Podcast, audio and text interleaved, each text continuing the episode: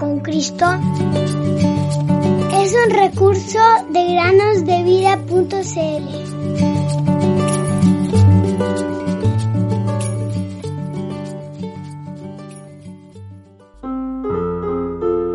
En hacer tu voluntad, Dios mío, me ha agradado y tu ley está en medio de mi corazón. Salmos 48.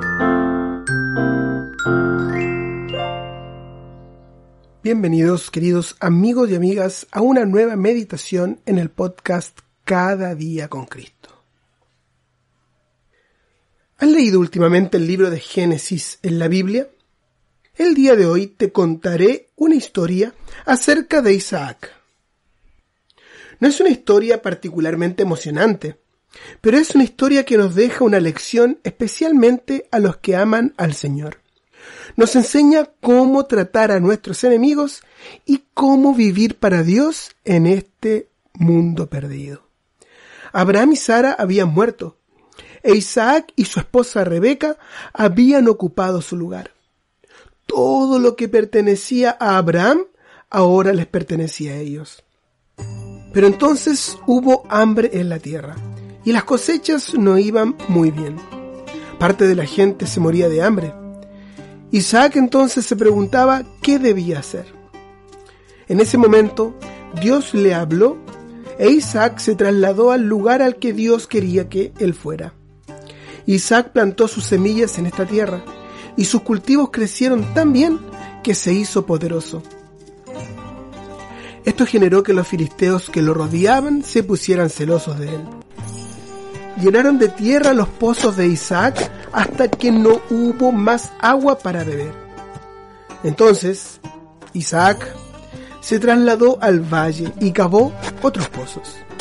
Pero los filisteos volvieron a generar conflicto y le dijeron que esos pozos eran de ellos. En lugar de pelear, los siervos de Isaac volvieron a mudarse, cavaron otro pozo y nuevamente sucedió lo mismo. Una vez más, Isaac se trasladó a otro sitio.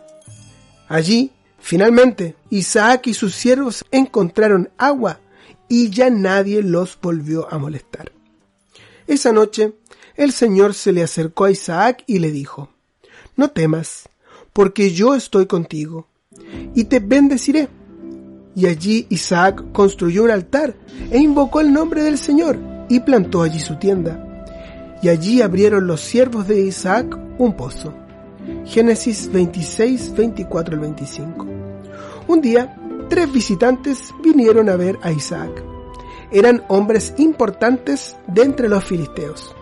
Uno, de hecho, era el rey de los filisteos y otro era el capitán del ejército. ¿Por qué han venido a mí, ustedes que me odian y me han echado de entre ustedes? preguntó Isaac.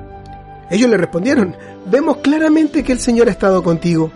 Así es que dijimos, haya ahora un juramento entre nosotros, entre tú y nosotros, y hagamos un pacto contigo de que no nos harás ningún mal, así como nosotros no te hemos tocado y solo te hemos hecho bien, y te hemos despedido en paz. Tú eres ahora el bendito del Señor. Génesis 26, 26 a 28. Isaac tenía la oportunidad de vengarse, queridos amigos y amigas, pero no lo hizo. En lugar de eso, Isaac les mostró la bondad por el mal que le habían hecho. Les preparó una gran cena y los despidió en paz y con alegría. ¿No es una bella forma de tratar a las personas que te han tratado mal? Piensa en ello y deja que la palabra de Dios corrija tus caminos. Te doy mi corazón, Jesús. Te doy mi corazón.